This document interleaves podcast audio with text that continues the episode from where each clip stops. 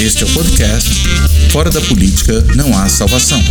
A versão em áudio do canal do YouTube Fora da Política Não Há Salvação, produzido por mim, o cientista político Cláudio Couto.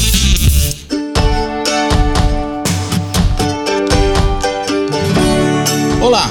Este Fora da Política Não Há Salvação vai novamente discutir a questão das eleições vindouras em 2022. Quer dizer, vindouras em parte, porque em boa medida já começaram essas eleições, está todo mundo com o bloco na rua, fazendo articulações, viajando pelo país, dando entrevista, eh, se colocando como candidato, ainda que formalmente como pré-candidato. E um dos elementos principais da discussão eleitoral das últimas semanas tem sido a possível aliança entre Lula e Alckmin. Não é exatamente entre PT e PSDB, já que o Alckmin está de saída do PSDB. Ele, que foi um fundador do partido, foi deputado constituinte, estava ali nas primeiras reuniões do PSDB durante a Assembleia Nacional Constituinte, aparece inclusive nas fotos da fundação do partido. Uh, e o Alckmin foi duas vezes candidato a presidente da República pelo PSDB, uma contra o Lula, o outro seria contra o Lula, mas com a prisão e, e a perda dos direitos políticos de Lula em 2018 contra o lugar-tenente dele naquela eleição, que foi o Fernando Haddad. Né? E além disso, Alckmin foi o mais longevo, podemos assim dizer, governador do estado de São Paulo. Ocupou por quatro vezes o governo, né, uma pela metade ali quando morreu o governador Mário Covas, de quem ele era vice, também Mário Covas, um fundador do PSDB. Ou seja, estamos falando de uma liderança com uma longa trajetória tucana. É, e o que, que significa isso? Significa que a polarização PT, PSDB, que marcou os anos 90, os anos 2000, até talvez a eleição de 2014, essa polarização sumiu?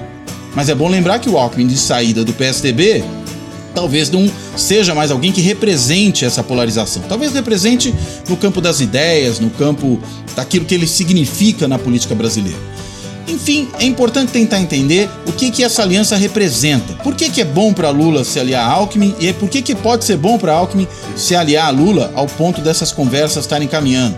Será que as bases partidárias vão aceitar isso bem ou as bases políticas no sentido mais amplo? Enfim, para discutir esse tema, eu convidei dois colegas, dois amigos que são pesquisadores da área de partidos, de eleições, conhecem profundamente esse tema, conhecem também especialmente esses dois partidos, PT e PSDB, e podem falar para a gente o que, que isso tudo significa. Uma delas é a professora Maria do Socorro Braga, ela é cientista política, professora da Universidade Federal de São Carlos, onde ela também coordena o, a pós-graduação em ciência política. E o outro é o professor Carlos Ranulfo Melo, que é professor do Departamento de Ciência Política da UFMG, e nessa mesma universidade ele faz parte do Centro de Estudos Legislativos, né? trabalha com temas de partidos, inclusive, portanto, na Arena Congressual tem um livro importante sobre como é que as mudanças partidárias depois de todo mundo eleito acontecem, né? como as cadeiras mudam de lugar, se eu não estou me enganando com o nome agora, se tiver, ele me corrija. Mas enfim, esses são os nossos dois convidados. E feita essa prévia apresentação, nós combinamos aqui, vamos começar com o Ranulfo. Ranulfo, primeiro, bem-vindo, bem-vinda também em Socorro. Você pode explicar para nós o que, que essa aproximação entre Lula e Alckmin, ou eventualmente essa aliança, significam? Por favor. É, tudo bem, o Cláudio agradeceu o convite, prazer te ver de novo, Socorro também, colegas. A gente agora está nessa vida né, virtual, vamos levando.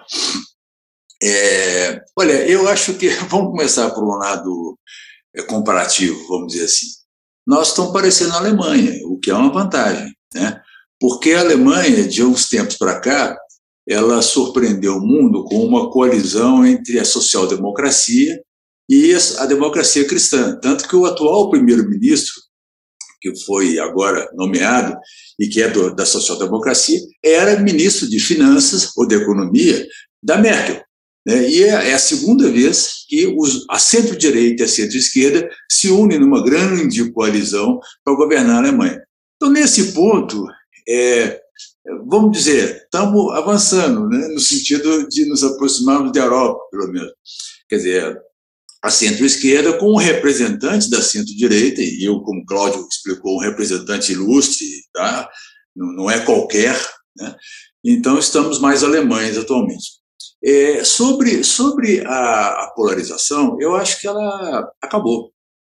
a polarização PT-PSTB, porque o que aconteceu em 2018 foi o deslocamento, a meu ver, definitivo do PSTB como um polo da disputa política no Brasil. Eu acho que o PSTB não se recupera mais. Então, aquela, aquela polarização é passada. É, a, a, a eleição de 2018, não só a crise que tem início em 2013, ela desarranjou o sistema partidário brasileiro, né? Ah, começando pela estrutura da competição pela presidência. Ela deslocou um dos polos, quase desloca o outro, o PT consegue se recuperar, né? uma façanha do PT depois de quase acabar. A eleição de 2016 foi um desastre, todo mundo sabe disso. O PT se recupera, se recompõe, mas a polarização ela deixa de existir. Hoje o PSDB não é um partido em condições sequer de articular a, a terceira via. Eu acho que é mais provável o Moro fazer isso que o PSDB.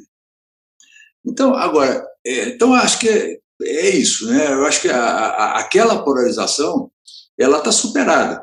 Eu acho que o, PSDB não tem mais condições de é, é, se você quiser outra, outra, outro, outro dado sobre a descaracterização completa do PSDB, é o bolsonarismo. Né? A facilidade com que o PSDB embarca no bolsonarismo, no Congresso, tá? é um partido completamente descaracterizado, é um apêndice do Centrão. É, e o Alckmin faz bem em sair desse partido. É, agora, é, no que se refere ao Lula, eu acho que se essa, se essa aliança se configurar, se essa chapa se configurar, eu acho que ela ainda está.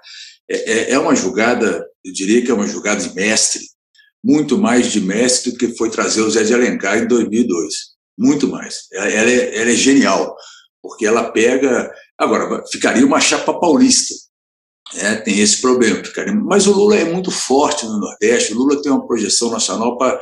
Ele não precisa de um vice para agregar a região o Lula precisa de um vice para né, ampliar a sua, a sua chapa. Então, eu acho que essa jogada é de Messi porque ela dá a cara que qualquer governo que vier a partir de 2022 precisa ter, que é um governo de reconstrução nacional. É um governo que vai. E aí entra o terceiro aspecto. Né?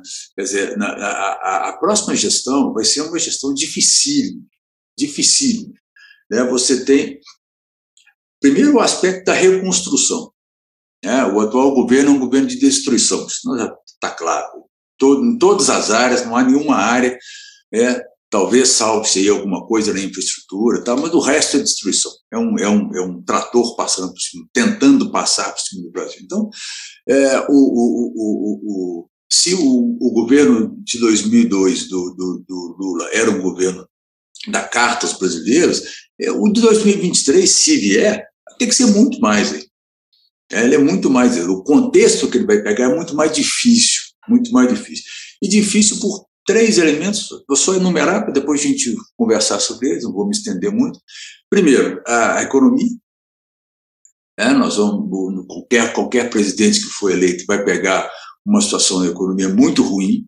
É, nós vamos ter talvez até né, uma recessão combinada com a inflação, isso é uma, loucura, um desemprego brutal, a fome volta, não preciso falar, está todo dia nas manchetes, voltando para o mapa da fome, uma situação. E, e, um aperto fiscal muito grande, né, um aperto fiscal muito grande. Então temos esse problema, temos o problema é, tão grave quanto, mas de outra ordem, que é o problema do Congresso, o, o presidencialismo de coalizão mudou completamente de uns tempos para cá. É, o Congresso retomou o protagonismo, o Executivo perdeu muito da sua capacidade, basta ver a questão do orçamento, orçamento impositivo, agora impositivo para as bancadas, né? É, o relator, é, quem governa hoje o país, quem tem agenda no país hoje é o Cláudio, Cláudio Couto, não, desculpa, é, o, é o Lira, é o Lira. Pô, é me Lira. confunde com o Lira, pelo amor de Deus. É, não pode. A, a, a, outro dia nós estávamos fazendo uma discussão com, com um colega seu, Fernando Meirelles, ele estava nos, nos mostrando como é que a política distributiva no Brasil hoje é conduzida pelo Congresso e não mais pelo Executivo. Então, nós temos um executivo, um, um congresso, e, e, o Lira está em campanha já para presidente da Câmara na próxima, na próxima presidência, na, na, na gestão 2003.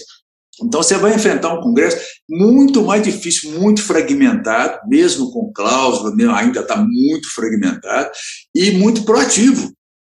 É, não, estamos mais vivendo né, a, a, época de Fernando Henrique, primeiro governo Lula, onde você tinha um, um executivo dominante. Não, isso, isso acabou também. Então, o cenário é muito mais complexo.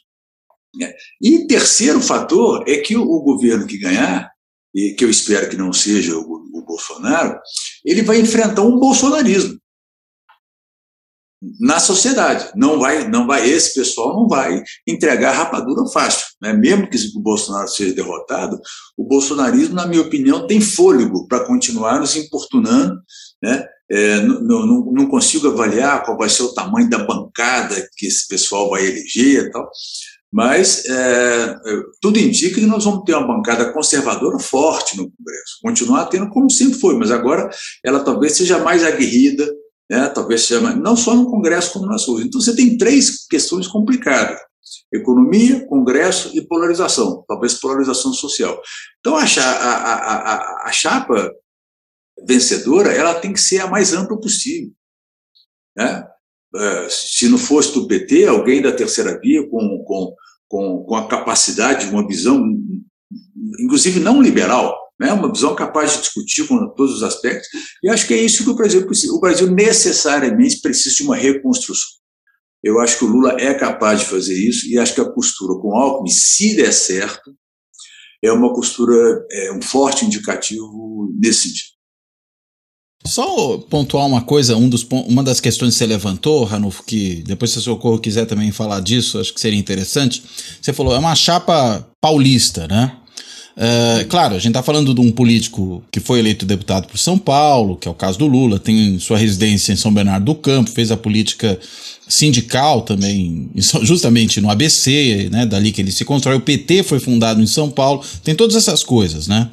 É, agora, é, a minha dúvida é: né, no Alckmin não tenho dúvida, é um político paulista de quatro costados, podemos assim colocar, tantas vezes governador do estado e tudo mais. Agora, será que o Lula não virou, por conta das várias vezes que disputou a presidência e depois ocupando a presidência no período que ocupou, e mesmo, enfim, na, na no seu período pós ocupação da presidência, será que ele não virou, de certa forma, um político nacional? Talvez como a gente não tenha muitos aí, um político menos. É, da, da, embora né, tenha essa trajetória, aí eu acho que o fato dele ser pernambucano nem é o grande ponto, né? Já que ele tem essa trajetória aqui, mas é mais a, a, a trajetória dele política se não o tornou um político mais nacional e isso dilui talvez esse caráter muito paulista da chapa. Que, que, cê, cê, como é que você vê isso? É, eu, eu, mencionei isso. O Lula não é uhum. paulista mais. É, só que nós temos a tradição de montar chapas é, pensando na federação. Né? É, é essa chapa romperia, essa tem o mineiro, né? Então, a, a, famosa história de que Minas é decisiva. Que decisivo, coisa nenhuma. Mas, mas o pessoal acha que Minas é decisivo. Os mineiros adoram. O Pacheco, então, ah, ele até baba quando fala isso. Mas, mas eu concordo contigo. O Lula é um nome nacional. Né? É, eu digo, ele, você rompe com uma tradição, quase que uma tradição brasileira, de pensar na federação ao montar a sua chapa. Acho que o Lula talvez não precise disso. Perfeito. Socorro, por favor. Bom, primeiro agradecer o convite, Cláudio, é um prazer muito grande estar aqui com você no seu programa, parabenizá-lo né, pela é, excelente iniciativa e que é um sucesso nacional também, né? É, como eu estava falando nos bastidores, é, Para a gente aqui, né, é, eu e meu grupo de estudos, a gente tem é, o teu programa como um uma dessas vitrines grandes para a gente debater a conjuntura. Então, muito legal, né? tem nos ajudado muito, nessa, ainda mais nesses últimos né, anos tão complexos. É, agradecer aqui a oportunidade de estar com o Carlos e de rever vocês dois. E, claro, especialmente debater um tema que é, à primeira vista, nos, surpreende, né? uma aliança aparentemente inusitada, mas concordo com o Carlos, né? que diante do contexto que nós estamos vivendo aí desde 2016 para cá, eu vou, alguns poderiam colocar até 2013, né, com as grandes manifestações, né, a política nas ruas, é, eu, eu vou marcar ali de 2016 para cá. É, é, eu penso que essa e o, e o Carlos já levantou várias questões, obviamente, que, que, que, digamos assim, deixam esse contexto muito mais complexo para as eleições de 2022. E quando eu li a tua questão, né, o que significa essa aliança, eu logo pensei uh, o quanto esse contexto, né, quebra parâmetros que dividiam, né, em disputas anteriores, essas duas grandes forças que, ao meu ver, ainda são PSDB e PT, é, especialmente no período de 94 a 2014, onde a gente assistiu, sim, né, a construção de uma estabilidade democrática. Né? Obviamente que havia ainda né, é, questões a serem trabalhadas, desenvolvidas, mas que foi um período de, se não completa, mas relativa estabilidade democrática. Né? A gente teve um sistema partidário funcionando, com os três campos político-ideológicos né, nos seus partidos, por maior que seja a fragmentação, ou outras características que a gente bem conhece do nosso sistema político, mas duas forças em nível nacional foram preponderantes, né, se não hegemônicas, é, organizando o sistema político brasileiro. Né? E eu penso que a união dessas duas forças, dessas né, forças, né, vamos nomear, né, eu acho que a, a, o seu, no seu início do programa você marcou duas lideranças, né? O, de um lado, o Lula e o PT, eu não consigo desmembrar os dois, embora alguns colegas né, é, já demonstraram o quanto Lula né, é, está acima do PT do ponto de vista das preferências do eleitorado. É, mas o Lula sem o PT, ou vice-versa, o PT sem o Lula, eles têm muita dificuldade de é, sobreviverem. Né? É, do outro lado, o Alckmin, como uma das expressões, como você bem salientou, é de um grupo histórico do PSDB, né? É, e que tem, sim, é, uma trajetória muito forte em São Paulo. Né? É, então, os cabeças brancas né, estão hoje dentro do PSDB buscando é, manter algo aí que é importante para eles, mas que tem uma grande disputa, que depois a gente pode voltar a isso. Né? É, então, o, essa questão do, do Alckmin ser paulista, né, e ao mesmo tempo do, né, a sua base, sua maior liderança, sua maior expressão do ponto de vista da construção da sua trajetória política. Por outro lado, Lula, é, com essa trajetória nacional, é, sim, eu, eu, concordo com a visão de vocês, mas é, é tem aí essa questão que eu penso que é importante para a gente entender é, o quanto essa aliança é um resgate, na minha leitura, desses legados, né? seja do legado, de um lado, do próprio PT e Lula, ainda mais com o que ele sofreu, né? com todas as forças né? é, que o impediram de participar das eleições de 2018. Tá? Do outro lado, o Alckmin, buscando nessa aliança uma forma também de é, sair do ostracismo que foi colocado a partir de 2018, com aquele resultado que não chegou a 5% dos votos, né? e de toda essa esse conflito intrapartidário no PSDB que coloca o Dória, né, quando vence em 2018 para governador, sendo, portanto, aquela a expressão do grupo mais forte no PSDB, agora com as prévias isso se tornou, né, claro.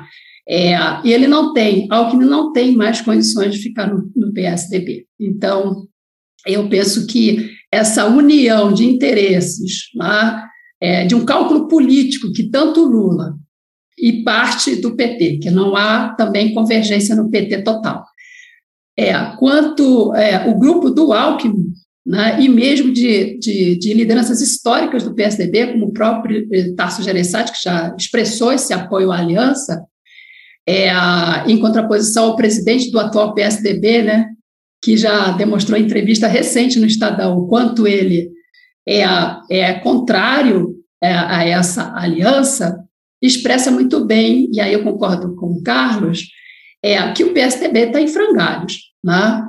Como ele vai sair dessa disputa de 2022 é que a gente vai estar aqui observando para ver toda a movimentação em torno dessa é, dessa, dessa disputa. E o último fator, para a gente ir para outras questões importantes, tem a ver, essa aliança, ela, ela, ela tem muito é, cálculo político no sentido, é por isso que eu quero voltar, não é uma eleição fácil para o PT. Né? Isso eu já estou debatendo há algum tempo. Né? Pelo contrário, a gente tem um eleitorado né, é, apolítico, apartidário e de esquerda, né, que saiu das franjas do PT. Né? Então, ele não conta mais com os. É, por mais que os dados eleitorais das últimas pesquisas de opinião dê aí 42 para o Lula, né? E, e, bateu no teto, né? E pode ser menor, né? Uma parte do eleitorado de esquerda, dada a divisão dentro da esquerda, criando pessoal, rede e outros setores que não estão nesses dois partidos, seja nas universidades, né? seja em outros é, é, nichos sociais, onde o PT tinha muita entrada, a esquerda está dividida. Né? Então, por aí já é difícil. Imagina no eleitorado nacional, que a gente sabe que pode chegar a 60%, é, é mais próximo do campo conservador. Né? Ou seja, que para e tem um eleitorado aí mediano, volátil, né, que a depender de certas condições econômicas, ainda mais nesse cenário né, extremamente frágil, pode se decidir por uma outra por outra força, que aí a gente pode debater daqui a pouco. Né? Então é um cenário muito muito complexo para o Lula.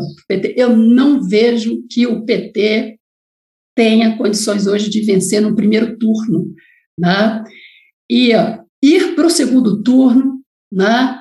Na minha leitura, vai ser um grande desafio para o Lula, Lula vencer. Né? É, então, dadas essas condições dessa competição eleitoral, de maior dificuldade para o próprio PT, que sai sim das eleições de 2018 com, com trunfos, é verdade, mas a gente sabe que, do ponto de vista da capilaridade municipal, 2016 demonstrou o quanto o PT sai do governo né, e não conseguiu ainda voltar para a sociedade civil se reorganizar. Né? Então, eu estudando a capilaridade dos partidos por município, a gente percebe que prefeitos, vereadores estão deixando o PT já há algum tempo. Né?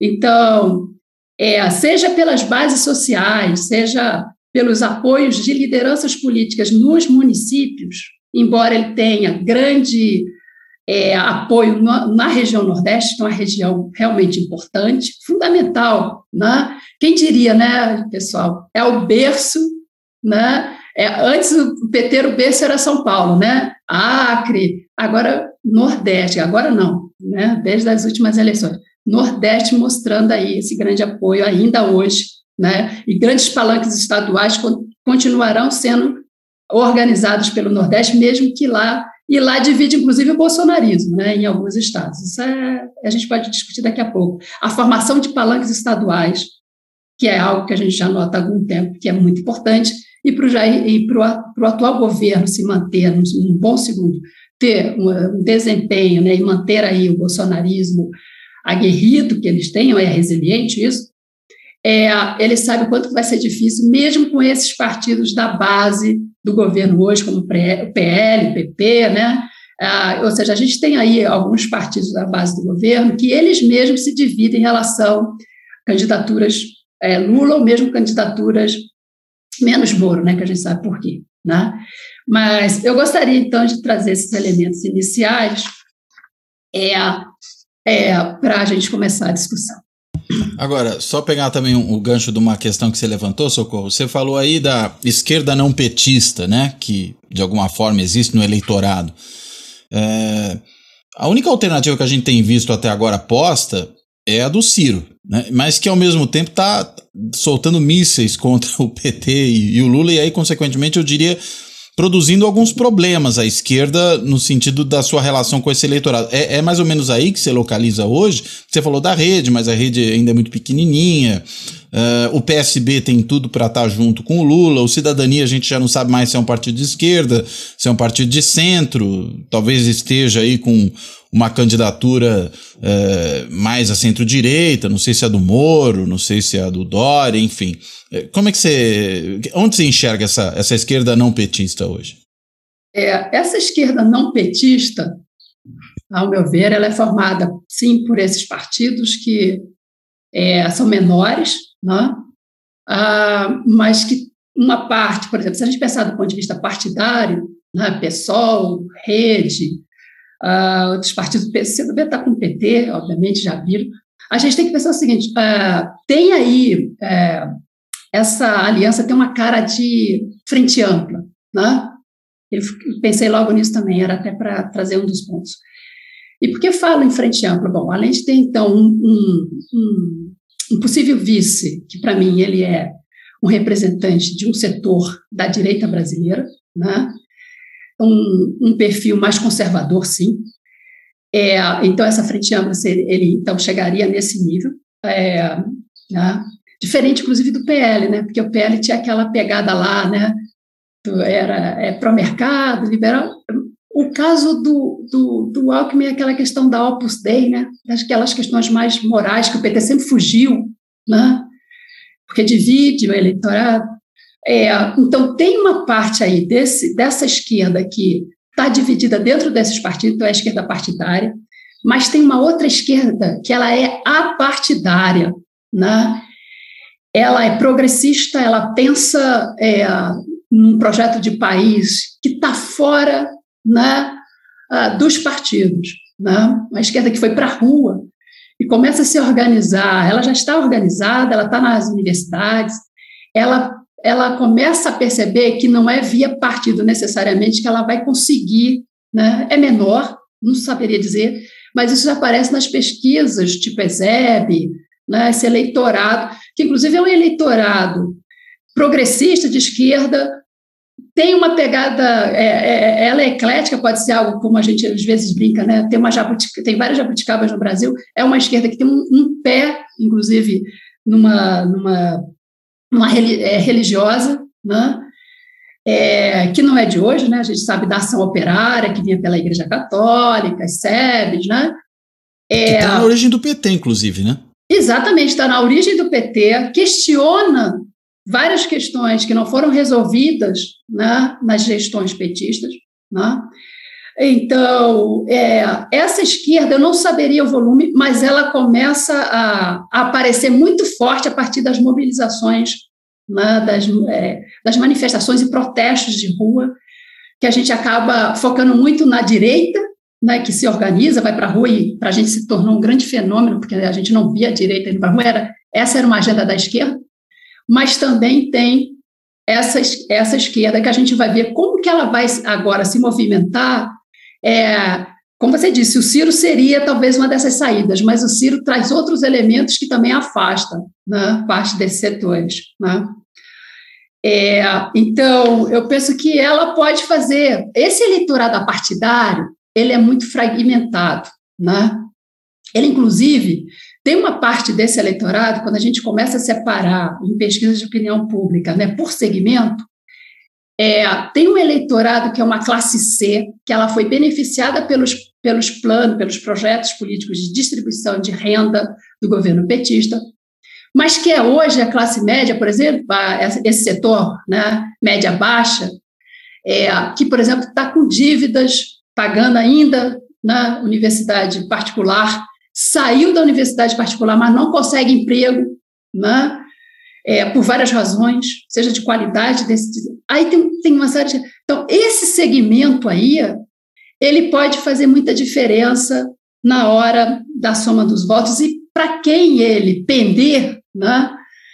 É, vai dar, é, pode fazer a diferença num cálculo político, pensando na organização aí das forças da direita, né? mas, uh, mas com certeza, é, pensando mais na esquerda, é, o eleitorado hoje mais próximo do campo petista, ele reduziu, né? ao meu ver, ele ainda está reduzido. É, e, e, por sua vez, o Lula tem que pensar, ele, ele tem que ampliar muito mais do que 2002 né? é, para a direita. Né? Se antes, eu nem falo em centro, como bem Carlos falou, e numa outra palestra que eu tive com o Jairo Nicolau, ele fala: ah, direita, ah, o centro acabou no Brasil, não tem mais, então a gente só tem direita e esquerda. Então vamos pensar, né? O que fica, o que resta do PSDB é direita hoje. Então nós temos vários partidos de direita, muito fragmentado o campo, né? É, e talvez daí venha um, um, um alívio, digamos assim, para o próprio Lula, porque quanto mais dividida a direita, né, melhor para o campo, então, da esquerda, e no caso agora centro, centro-esquerda de vez, né? Uma coisa interessante, né? O, o Ranulfo, quando você começou a falar da aliança entre é, o Lula e o Alckmin como golpe de mestre, digamos assim, você lembrou da história do, do José de Alencar lá atrás, né? Que era um, um senador do PMDB e que vai para o PL para tornar possível essa aliança do Lula com alguém do empresariado, ao mesmo tempo identificado como direita. A gente vê o Alckmin agora saindo do PSDB. Não sabemos para onde ele vai, evidentemente. É, Nesse sentido, até a coisa é meio parecida. Embora, entenda eu, parece que o, o Alckmin é alguém que tem uma base dispersa aí na sociedade uh, ainda mais forte do que tinha o Zé de Alencar. É, também estou imaginando aqui uma coisa, a Maria do Socorro lembrou a questão do, do Tasso Gereissati. Eu não sabia que ele tinha apoiado o, a aliança do, do Alckmin com o Lula. Isso para mim é, é, uma novidade, achei interessante. Uhum. Será que é, essa falta de uma organização partidária que entre na aliança, ser uma aliança só entre personalidades que representam determinados campos, isso vai fazer falta na eleição? é possível que se reconstrua isso em outro partido? Como é que você percebe isso? Não, antes disso, eu queria pôr um ponto. É, é, não é pôr um ponto, é a sequência. Uhum. Eu acho que eu, tem uma, um, um, aspecto é, interessante dessa coisa toda, que o, o Lula tem vários pontos fracos. Um dos pontos que tem sido que, que, na, que na minha opinião é, um, é um equívoco de quem aponta, mas é a, a dizer que a eleição tem dois extremos. Né? É, e eu acho que trazer uma chapa Lula-Alckmin, ela não vai poder ser chamada de extremo. Simplesmente isso. Ela, ela acaba com esse discurso. É, é, basta o Alckmin pôr a cara na televisão como vice, que não tem como você taxar, a não ser um bolsonarista é, raiz, né? Doido, Essa né? chapa né? de doido, né? né? Outro então, dia tinha um dizendo que o Moro é comunista. É claro, o Moro é comunista. Foi o ex-ministro do Meio Ambiente. Isso, então mesmo. não dá para os os comentaristas, chamarem uma chapa dessa de extremista. E, e aí eu, eu, discordo do Socorro, Socorro. Eu, eu acho que a, a, a, não, não tem ameaça à esquerda do Lula, do Lula. Esse pessoal vai votar em quem? Entende? Anular o voto. Não vai. Se for Lula e Bolsonaro, se for Lula e Bolsonaro, é, pode ser, se for, se for uma outra coisa, mas se for Lula e Bolsonaro, quem vai anular voto, quem hoje fala nem nem, tá, é aquele bolsonarista desiludido e que também é antipetista. Esse pessoal não é antipetista.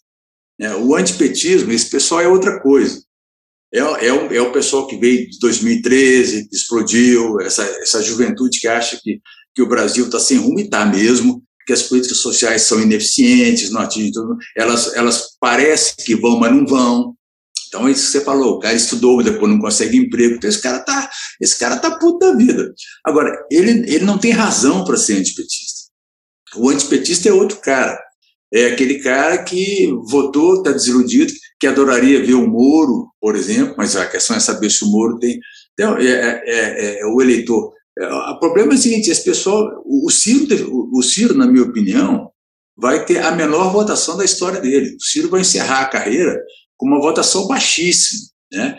Então, eu não sei se ele mantém a candidatura, porque a tendência é ele cair nas pesquisas de intenção de voto. Ele não, ele não se contrapõe ao Lula, ele não tira, nem no Nordeste ele tira muito voto nem no Nordeste. A pesquisa, nem no Nordeste ele tira muito voto do Lula.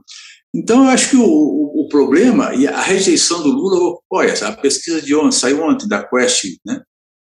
O Lula ontem tem porque menos... a gente está gravando no dia 9, quinta-feira, né?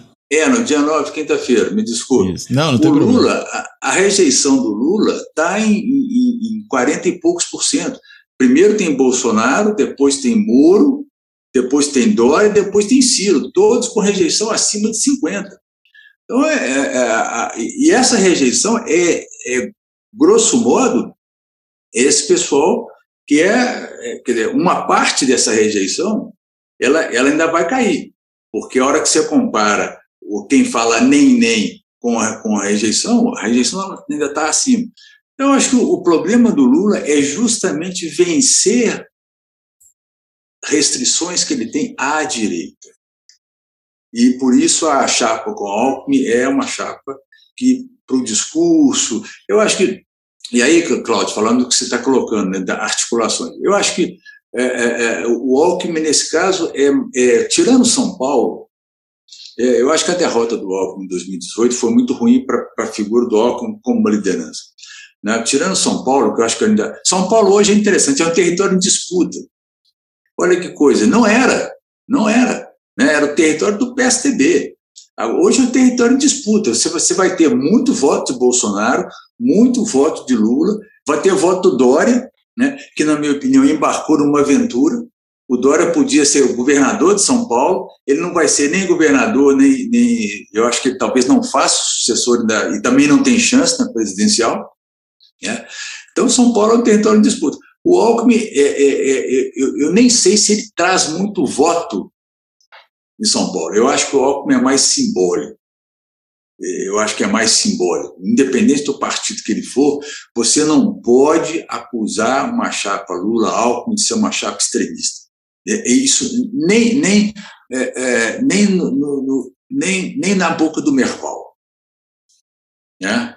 Tá? Né? Não, não, não, cabe, não cabe, não, não, não, é possível dizer isso. Então, isso acho que. E, e é preciso, porque o, o, PT e o Lula fazem muita bobagem. Por exemplo, elogiar a Nicarágua, elogiar a China. Né? Então, é assim, é, é, são coisas que são. Cada, cada, aquela declaração da Dilma falando que a China é a luz do mundo, assim, se eu já não me. É vontade de, de, de, de ir para outro planeta, porque aquele negócio é terrível é, como elogiar a Nicarágua, como ser ambíguo em relação à Venezuela. Então, essa, e essas coisas alimentam o antipetismo. O Dória é o, é, é, é, o antídoto né, nesse negócio. O Dória não, o, o Alckmin, me desculpe. Então, acho que o Alckmin não tem, acho que se ele for para o PSB, o PSB está virando um partido engraçado, né, porque ele tá, ele tá, vai sair uma, alguns deputados que estão pró-bolsonarista, entrou o Freixo, entrou o Flávio Dino e vai entrar o Alckmin, né? Então vai continuar sendo um partido com um espectro largo, que vai da esquerda. É, uma frente ampla. Mas é, é, é, é bom, é bom. É. Mas tanto faz, o Alckmin pode, pode ir para o PSD. Né? Essas conversas parece que esfriaram um pouco, mas mesmo se ele fosse Por causa PSD, da candidatura do Pacheco também, né? Que o, Exatamente. o, o, o Kassab fez questão de manter, né?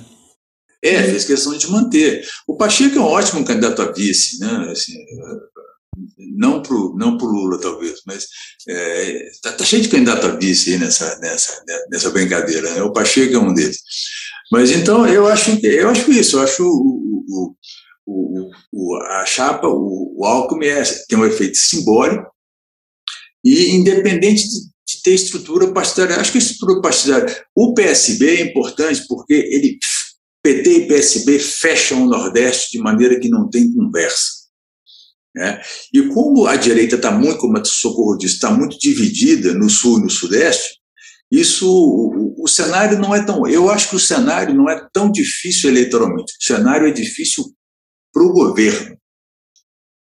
Acho que para o governo. Acho difícil derrotar o Lula. Agora, governar, aí vão ser outros 500, vão ser outros 500.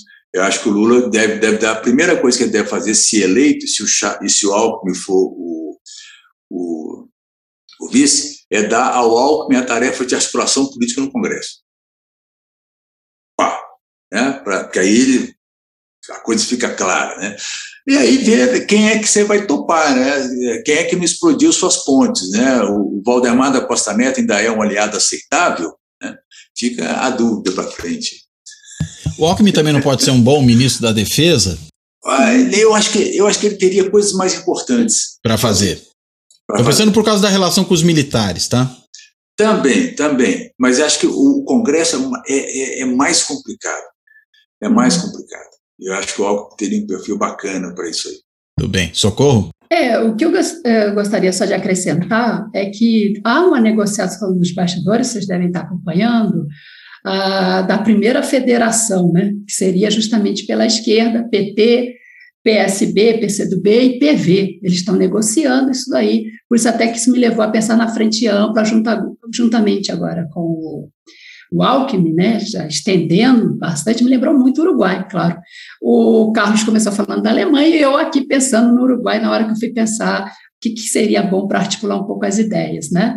É, seria fantástico, né? Eu penso que desde o início da configuração do nosso sistema partidário estava no horizonte essas, é, obviamente que lá era um outro SDB muito próximo, lembro dos palanques, né? Era Lula, FHC, Montoro, é, e havia, sim, negociações nos bastidores para que houvesse algo nesse sentido. Obviamente que outras questões levaram à divisão e depois só foram, né, eles se tornaram, foram essa, é, essa discussão foi se acirrando. Mas é, com essa configuração, da, talvez de uma primeira federação à esquerda, né, é, mais Alckmin e outras forças poderão vir, é, dependendo do crescimento, né, a gente está aí menos, né, agora já menos de um ano da eleição, mas tem muito tempo. É, com o crescimento né, da, da candidatura Lula, a tendência, com certeza, é atrair mais partidos aí do centro e mesmo da direita. Então, essa aliança aí, ela pode ser pensada do ponto de vista da, da de todos esses aspectos que eu levantei, que hoje, para mim, são problemáticos para a competição, para o Lula vencer no primeiro turno, pode minorar conforme né, é, essa a capacidade de agregação de novos de novos partidos, tá? que vem então se formando aí, fechando o mesmo raciocínio em relação à questão da frente ampla, né? que, que começou com essa ideia das federações. E aí sim, é, a gente vai ver como é que a direita né, é, vai se organizar é, para, se vamos ter duas ou três forças, né, além do governo, obviamente, competindo. Em relação ao governo, viu, Carlos, quando você está falando, eu concordo com você, pode ser um grande problema. Mas, é, a depender de como vai ser feita essa coligação, a coalizão, obviamente, o PT não vai poder é, fazer aquela estratégia de concentrar mais de 50% dos ministérios, obviamente, né? ele já aprendeu, ele viu que não dá certo, né? que para os, por mais que a gente diga que o, que o presidencialismo de coalizão né, esteja, com, esteja se acabando, né, tem várias né, já anunciando aí o enterro do, do sistema, para mim não. Para mim esse sistema ele, ele ainda vai funcionar por muito tempo, até porque nós vivemos num sistema multipartidário.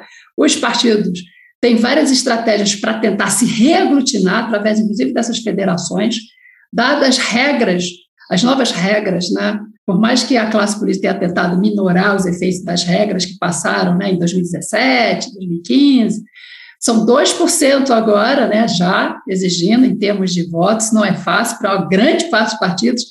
Numa certa simulação que eu já também fez algo parecido antes, a gente, é, a gente vai tirar pelo menos aí uns 15 partidos né, do sistema partidário. E a forma que eles estão encontrando, já que não temos coligações, é justamente se unir nas federações, então, nós vamos acompanhar vários movimentos nesse sentido. Então, assim, nós estamos caminhando para um sistema partidário mais enxuto, né? É, ao meu ver, por mais que depois de quatro anos essas federações podem né, se acabar, mas a depender dos baixos incentivos para isso, a tendência é que se mantenha. É, então, assim, temos sim é, questões hoje que a, a, gente ainda depende de novos movimentos da nossa classe política, né, dos nossos, das nossas lideranças políticas, para visualizar e prever novos movimentos mais próximos da eleição. É, esse era um ponto que eu queria trazer da fala do, inclusive pensando em governo, por exemplo. Ah, eu sei por quê. Porque é, quando eu pensei na coalizão, né, aí já governo, é que, uh, no meu entendimento, o PT ele só vai ter, e Lula, né, à frente dessa coalizão. E se é frente ampla, teria que trazer, aí pensando na Alemanha, conforme o Carlos, trazer aquela, né, aquela é, é, já né, é, prática né, das coalizões, de realmente fazer coalizões programáticas. Né? O que, que o, o Alckmin vai querer do ponto de vista programático para estar tá nessa aliança? E o seu partido, seja o PSD, seja o PSB de bola, né? É, e os demais partidos? Né? Se for, é, eu penso que essa é uma, é uma frente que os nossos partidos, a partir de então, deveria ter mais cuidado né? ao pensar nessas coalizões programáticas para o país, que é isso que eu penso que, em certa medida, é, quando a gente pensa o que está acontecendo desde 2018 para cá, né, com o governo, né, que vem destruindo né, a democracia brasileira de uma forma tão rápida que eu fico impressionado. Né? É muito rápida a destruição e, e o retrocesso que nós temos. Então, parte disso me parece que está relacionado com a ausência dessa. Aí eu estou numa visão conceitual de partido de governo, né? partido no governo, né? que é essa ideia de que se faça coalizões governais programáticas, onde é, as questões não sejam, é, é, é como eu quero dizer para vocês, é, feitas em cima de cálculos políticos pragmáticos para resolver só questões pontuais ou de ascensão de ambição política. Mas a gente sabe que política tá, tem isso tudo, né? Mas é, quanto mais essa aliança do PT né, seja feita em cima de programas, mais para a sociedade vai haver uma saliência de questões importantes, né? que eu penso que está faltando muito nos nossos partidos e nas nossas principais lideranças, é, pensar com um horizonte mais amplo esse país. Né? Talvez agora, uma força como essa, que não tinha um mínimo de lastro, né, embora fosse um, um, um insight, ele já está há mais de 30 anos na política brasileira, mas ele foi apoiado por segmentos muito bem organizados por trás. Né? Ele, para mim, é só uma. É a frente pública desses vários setores que estão por trás. Né? se organizando cada vez mais para justamente mudar né, todo, toda essa trajetória que o Brasil vinha né, é, de crescimento, de cada vez mais um caminho de normalidade democrática. Hoje a gente vê uma destruição da democracia liberal, né, ou pelo menos parte dela, não sei se estou exagerando. Né? A gente daqui a algum tempo vai poder voltar e reavaliar tudo isso que está acontecendo. Então, é, por mais que a gente esteja pensando do ponto de vista do cálculo político, ou seja, do comportamento da, dos nossos atores políticos para o momento que é de campanha eleitoral, eu penso que esse, é, essa questão programática, que tem muito a ver com a leitura que o Carlos está falando, das dificuldades de atuar depois do governo, ela começa agora, eu penso. Ela começa também com essa discussão para formar essa grande coalizão que eu estou chamando de frente ampla. Agora, essa, essa federação que você falou que começa a se desenhar aí no campo da esquerda, né? PT, eventualmente PSB, eu entendo que interessa para os partidos menores de esquerda, PCdoB, PSB. Interessa para o PT? Interessa. Interessa porque, como eu comecei a discutir isso, e eu tenho é, feito, né, esse desempenho da capilaridade do partido pelos municípios, eu percebo que desde pelo menos aí, é antes de 2014, por aí, 2015, 2016 foi o ápice, né? O PT ele começa a perder capilaridade, que era algo é muito próprio da organização do PT nos, nos municípios, né? Esse partido ele, ele, ele nesse sentido ele era uma grande novidade, né, no sistema desde o início, a gente sabe disso, nós estudamos o PT mais detalhadamente há algum tempo, Raquel, então, que começa isso tudo, é, e essa estrutura ela foi se reduzindo a ponto né, de chegar em 2000 e por aí, 2015, menos, 2011 foi um dos últimos trabalhos que eu desenvolvi em relação à capilaridade, a gente já observava né, é, uma, uma certa, um certo descuido, de, é claro, o partido foi se transformando, chega no governo, vai mudando mais ainda.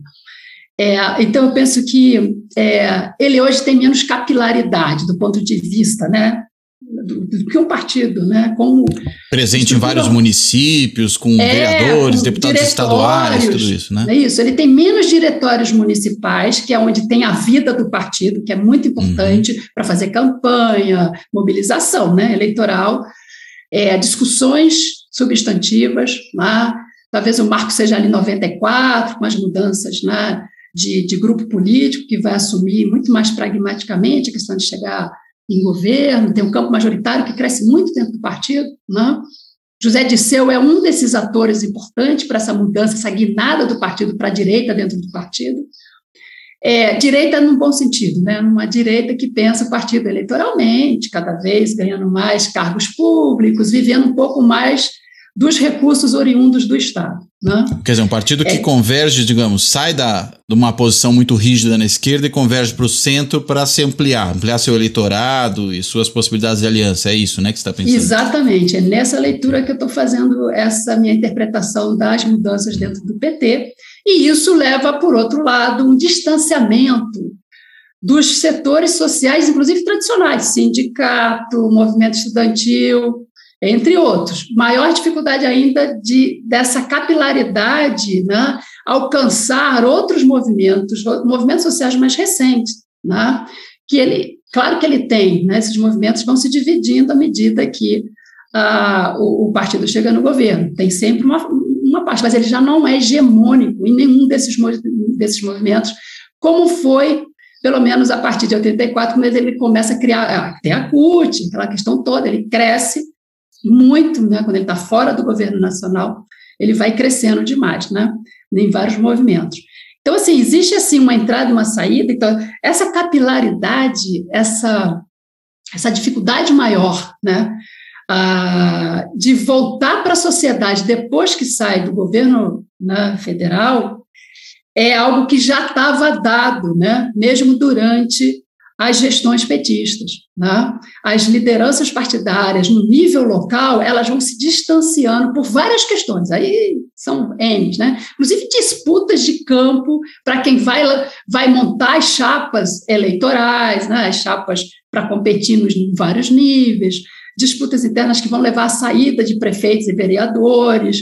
Então, a gente tem aí um processo a ser estudado no PT que ainda não foi desenvolvido, né? ainda Uh, a gente está começando a perceber pela, pela capilaridade em, em nível de órgãos e de lideranças que tem um impacto sim. Né? Agora, isso para o PT é importante, porque o PT é, de fato, é, PT, MDB no início, né? o MDB lá, ainda MDB, depois PMDB, era a sigla mágica, lembro dos trabalhos do Lamounier, né, chamando o MDB como a grande sigla mágica, organizava os setores da oposição naquela né, transição democrática. Partido ônibus. É, partido ônibus depois, e, e, depois o PT que vai ter, né, é, é, é, comparando, mas com muita diferença, a gente sabe que, né, eu, vou, eu comparo mais o PT com o PCB de 22, né, o PCB, PCB de 22, esse tinha estruturas locais nas paves, está lá o trabalho do Nando Leôncio Martins Rodrigues, mostrando o quanto ele tinha células toda aquela estrutura, né? Isso do ponto de vista estrutural, do ponto de vista de programa político é outra, não, né? Mas assim, essa capilaridade que o PCB tinha e que chega em 47, consegue aquela votação expressiva em várias capitais, né? É que por isso que ele é levado à ilegalidade, entre outras questões, obviamente ali era a questão do comunismo, né? não estou entrando nesse detalhe, o PT ele consegue fazer isso e foi é, e para mim é um dos grandes partidos, né? e por isso mesmo ele é um dos grandes partidos a estruturar a esquerda no Brasil na atual quadra democrática. Né? A gente não tem isso na América Latina, né? Eu citei muito menor em outros partidos.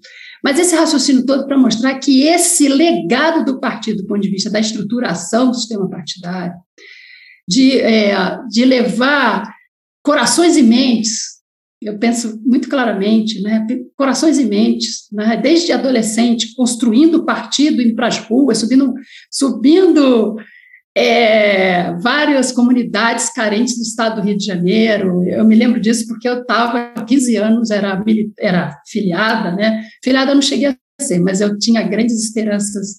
É, o, o partido ele, ele, ele tem várias, é, é, vários aspectos, várias características muito é, interessantes, porque é, é um dos partidos que consegue, digamos assim, levar, é, na época da sua construção, uma militância aguerrida. Então, por isso, digo, ele, ele consegue, ele conseguiu criar algo no Brasil hum.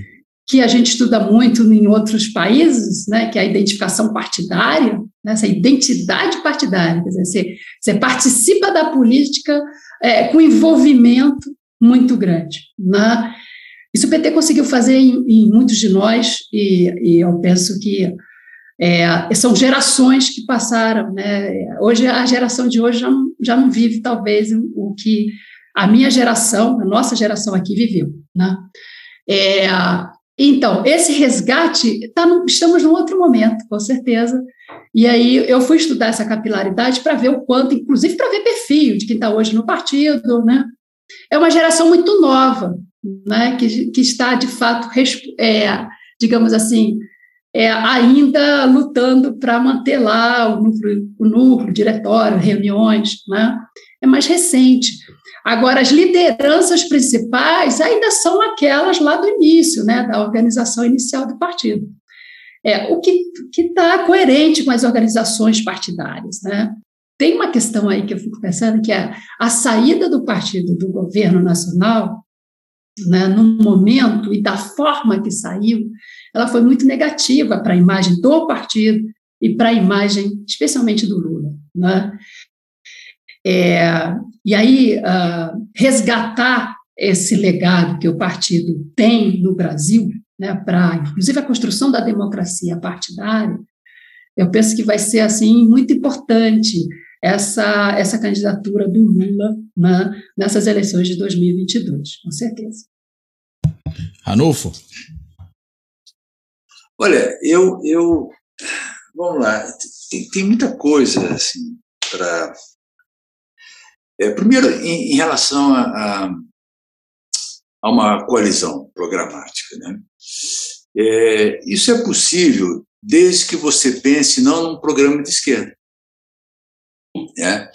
É, tem que entender o contexto que nós estamos vivendo. Eu, eu, quando eu penso na eleição de 2022, eu penso num movimento de reconstrução nacional.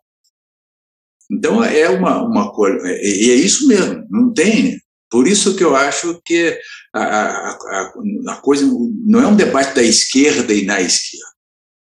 É um debate sobre como é que a gente reconstrói um país que está em frangalhos. Em todos os aspectos, esse país está em frangalhos. E aí eu acho que é possível, hoje, é possível ao Lula, se ele vencer, ele construir uma coalizão mais homogênea do que construiu em, a partir de 2002, onde ele teve que chamar a direita para governar. Eu acho que agora é possível, como você desbloqueou, como o centro não é mais o que polariza, o centro pode ser chamado para uma colisão. Então, você perfeitamente, uma colisão que, que juntasse a esquerda, o MDB, o PSTB, esse PSTB, o PSD, a rede e a cidadania, é uma colisão mais homogênea. Eu acho que o Centrão não pode participar de uma colisão. PP, PL, esses, esses caras vão catar seu canto. Então você é possível reconstruir, desde que você não queira fazer um governo de reconstrução do PT. Não se trata disso. É um governo de reconstrução nacional. Essa é que, essa é que tem que ser o discurso do Lula. E é para isso que o Alckmin vem. E aí você pode criar uma colisão majoritária, com um Congresso difícil, vai tentar isolar o Centrão para ver o que está, mas acho que isso tem que ser feito. Eu acho que tem algumas pontes que foram explodidas. Eu acho que não é. é a, a, ponte do Brasil não é aquela antiga que o PT tentou criar, golpistas e não golpistas. Aquilo era uma bobagem, aquilo era um discurso do PT para recoesionar sua base. A, a ponte é o seguinte: é quem entra e apoia e assina embaixo um governo do Bolsonaro um governo que é uma ameaça real à democracia. É que essas pontes foram explodidas. Por isso que eu falo que o Valdemar da Costa Neto não é mais aliado, o Roberto Jefferson não é mais aliado, o Lira não é aliado. Então, acho que a, a, uma colisão programática tem esse limite no Brasil. Agora, ela é programática não ela não é mais uma colisão de esquerda, né? é uma colisão de reconstrução com muita paciência, muita concessão, né? você vai ter muito para reconstruir. Quanto, quanto, é, é, quanto ao PT, eu acho que é, é, é, eu, eu acho eu, eu suspendo o julgamento. Acho que o PT, a, a tarefa de o futuro do PT vem depois de 2026 na minha opinião, o PT é um partido burocratizado, burocratizado, completamente burocratizado. É um, é um partido que, é, é, é, depois do impeachment, ele, o partido usou o impeachment para bloquear completamente qualquer discussão interna.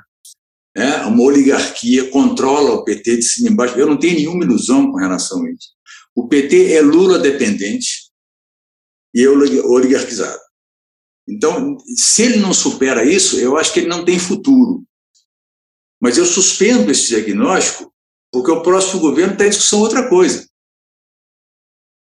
Tá? O PT que nós, uma vez, nos empolgamos e tal, esse PT acabou, é, na minha opinião. Mas eu suspendo esse julgamento. O que eu vejo é, até agora é um processo de, de oligarquização feroz, é um controle férreo do partido, e que, e, que, e que tem a sua primeira evidência quando o Lula dá o dedaço, né, que, é, que é a característica do mexicano, né, do dedaço, o presidente indicava o setor, o Lula vai e indica a Dilma, queria um dedaço, um dedaço. Né? Depois o Lula vai dizer que se arrepende do dedaço. Né? Mas é, é um partido completamente oligarquizado. Né? E, e, aí, é claro, é óbvio que essa, essa, essa, esse pessoal novo não vê o PT mais com bons olhos. Mas depende. Agora, eu acho que isso não está em jogo a partir do ano que vem. Não está em jogo. O que está em jogo é, é, assim, é claro, se o, um governo de reconstrução nacional for bem sucedido, se o Lula for bem sucedido, isso é, oxigena, pode oxigenar o PT, mas eu não sei em que bases mais. Aí depende, pode ter federação, pode não ter. Eu, eu, eu acho que o partido, o PT envelheceu muito, muito, e acho que essas, essa, essa necrose é difícil de, de você de você, você vê, o, é, é, o, o, que o PT fez em 2018, quer dizer, segurar a candidatura, soltar o Haddad a 20 dias das eleições, isso é um absurdo completo. Absurdo completo. Né? Absurdo completo. Então, então esse eu vejo vários sintomas de necrose. Tá? Por isso que no PT. Embora concorde com, com, com o Socorro. É, é, é a maior referência, é o maior partido. O partido se reinventa, se reconstrói, e tudo isso está aberto. Uhum. Mas se ele não se desolar, se ele não se desburocratizar, se ele não romper essa hierarquia dos amigos do Lula, né, que, que comanda com mão de ferro, não tem nenhum futuro. Né? Vai virar um partido do esquema do centro, né? É, um pouco melhorado, talvez. Agora, uma última questão, que acho que essa é difícil a gente discutir aqui, é, é que é, a eleição de 2018 nos deixou meio baratinado. Porque o que aconteceu? Foi a primeira vez que alguém ganhou a eleição sem ir para o centro. Né? É, é possível, eu tenho discutido aqui, a gente tem, a gente vai estar com o Felipe, que é meu colega de, de departamento, e a gente está até preparando um livro. Felipe que está falando é o Felipe Nunes? Felipe Nunes, Felipe Nunes. Onde a gente defende o seguinte, que é a teoria do eleitor mediano ela está tá em questão, é, em função do papel das redes sociais nas eleições. É.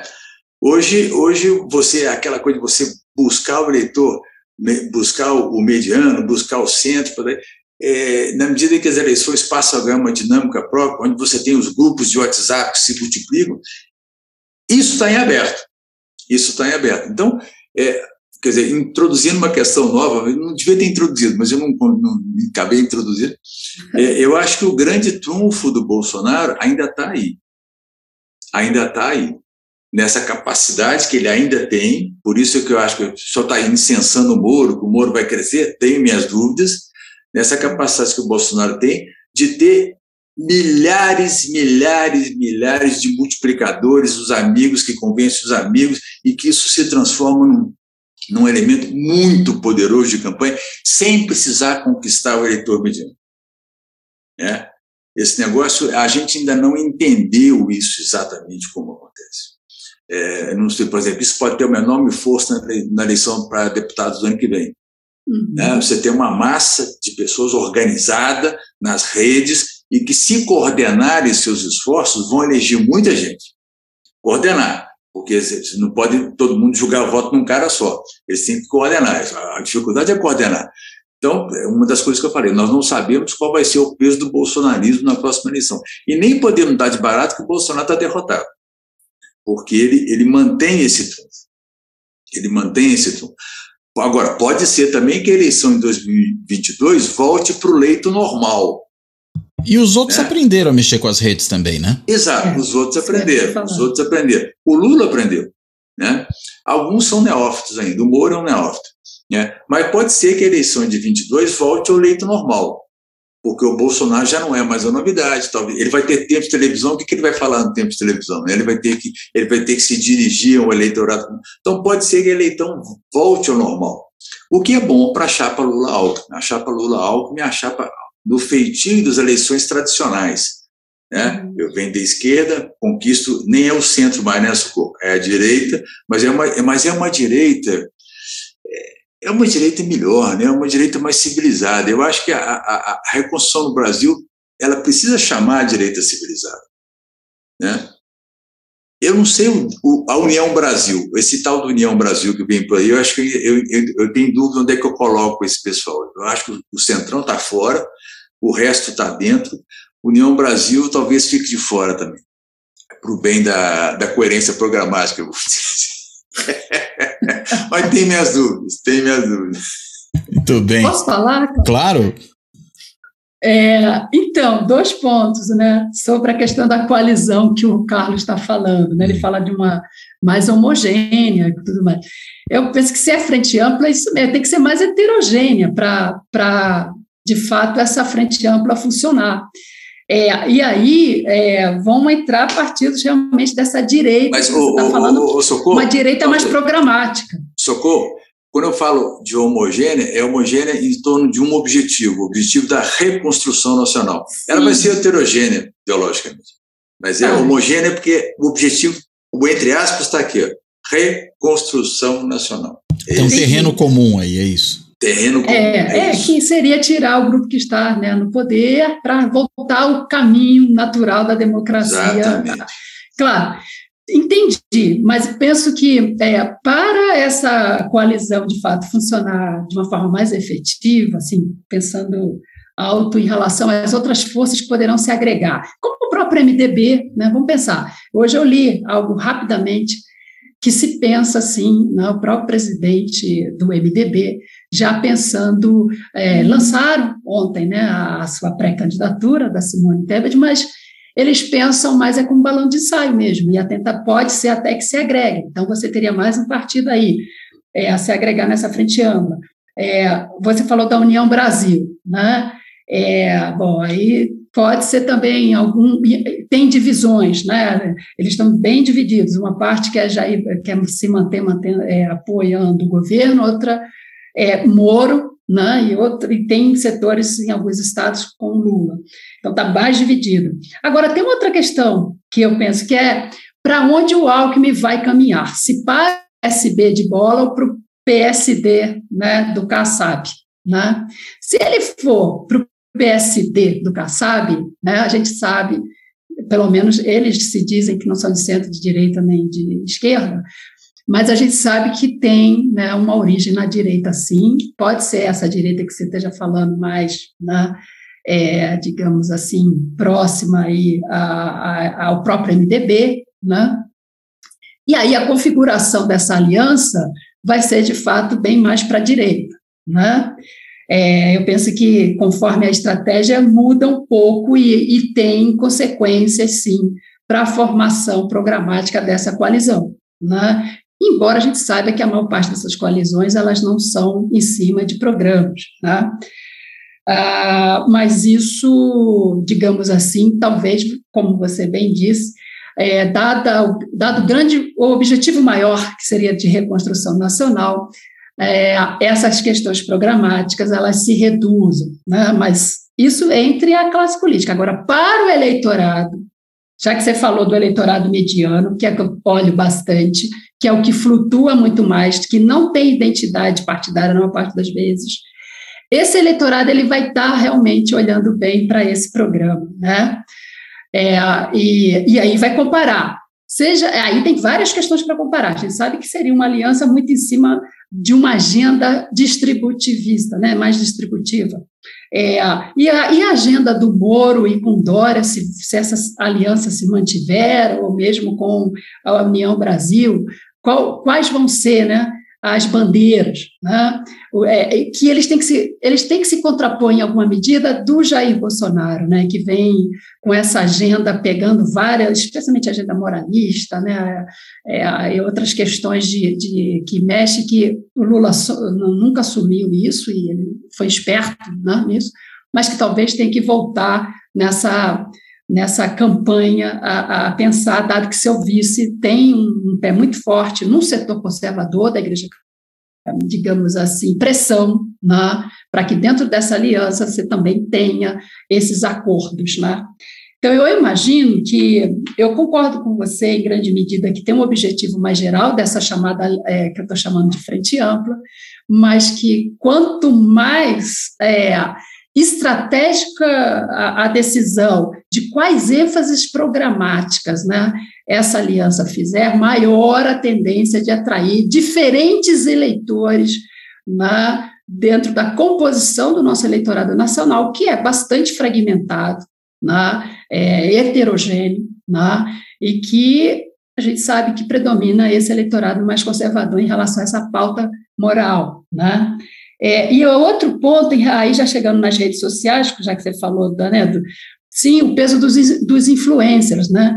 É, e eu penso que sim, eu penso que aí o, o, o Cláudio chamou atenção para o que eu estava pensando, é que em 2018, embora as redes sociais já estivessem aí, eu penso que a esquerda e os outros setores não souberam se apropriar bem né, dessa ferramenta. Agora as pessoas, é, esses grupos todos, né, se profissionalizaram muito mais, conhecem muito mais, e a maior tendência é que haja né, é, maior uso e melhor uso. A questão é o quanto o TSE, eu vou colocar aqui nessa conversa, o Tribunal Superior Eleitoral, ele está capacitado né, para controlar né, a, o envio né, de, em massa, de novo, né, dessas mensagens e conteúdo das fake, as fake news, né, é nem conteúdo de fake news nem pensa nisso. Essa é fake news não tem porquê. O quanto isso. Então, o papel do TSE nessas eleições vai ser fundamental, porque vai ter de tudo. Né? Vai ser uma guerra né, que pode, é, digamos assim, ter, é, levar um contexto muito imaturo, muito perigoso. Né? Que só uma. Não saberia dizer quem mais ou menos, mas a gente sabe que ah, os, os bolsonaristas assumiram uma né, as fake news, né, fizeram de forma extremamente agressiva, né, e talvez agora tenha o revide disso. Né. Então, o papel do TSE nessas eleições vai ser fundamental para reduzir o conflito que pode vir daí. E aí eu concordo com você, os influencers continuarão seu papel, mas talvez essa eleição, ela, uma das estratégias de quem de fato quer reconstruir o Brasil é levar para o debate programático, né? com consistência, com capacidade de fato de levar, um, de voltar o Brasil para o caminho da democracia. Né? Eu penso que tem um eleitorado extremamente consciente, preocupado com isso. Né? Não foi à toa que nós passamos dois anos, né? estamos passando dois anos, né?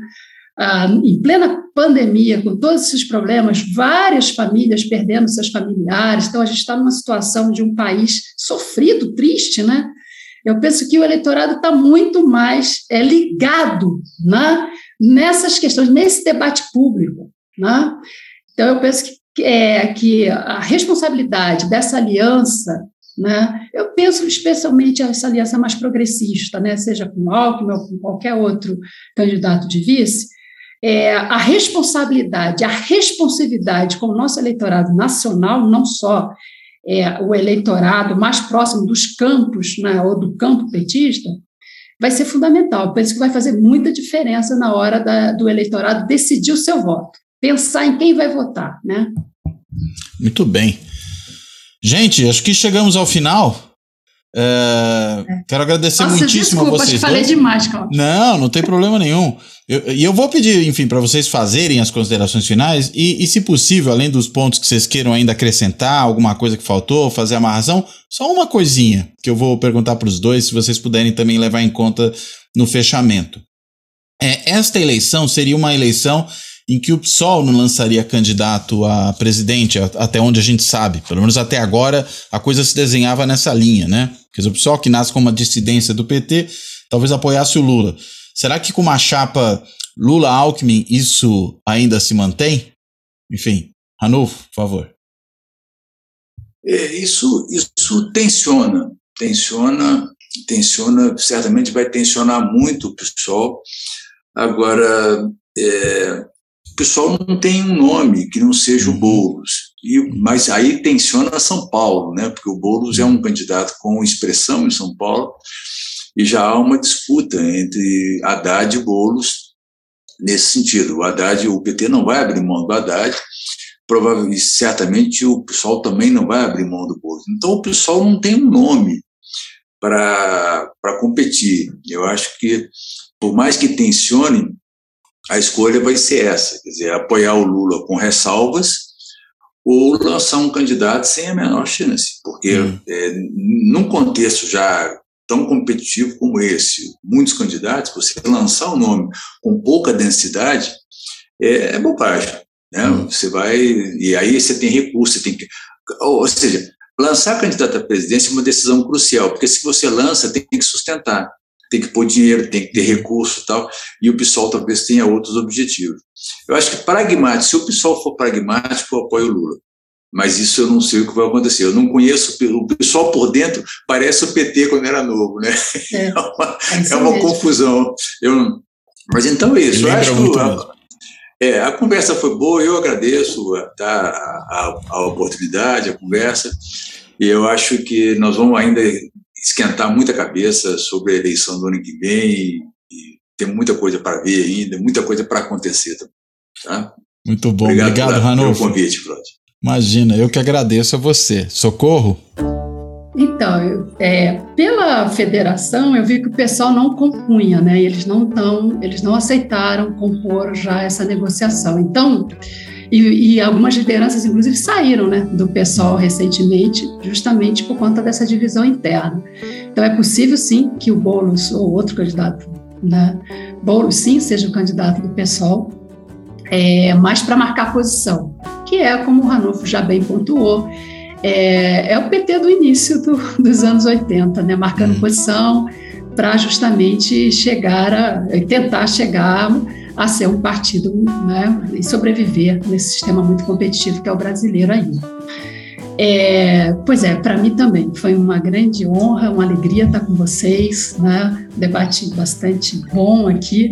E agradecer mais uma vez aí a presença dos dois, esse debate com os dois, e que a gente possa novamente estar depois, né, mais próximo das eleições, pensando aí os resultados aí do que a gente já pensou hoje, né, Ramiro? Então, agradecer aí a presença, é, estar com vocês, o convite, Cláudio, por estar com vocês, para estar com vocês nessa, nesse dia. Muito bem. Bem, gente, quero reiterar então o agradecimento a vocês dois, a Socorro, ao Ranulfo.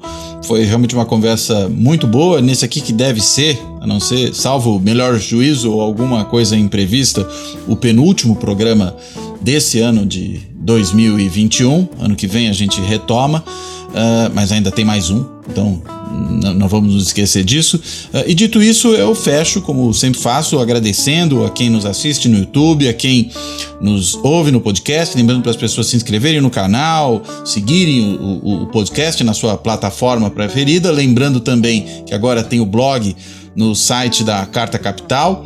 E dito isso, eu me despeço. Até a próxima.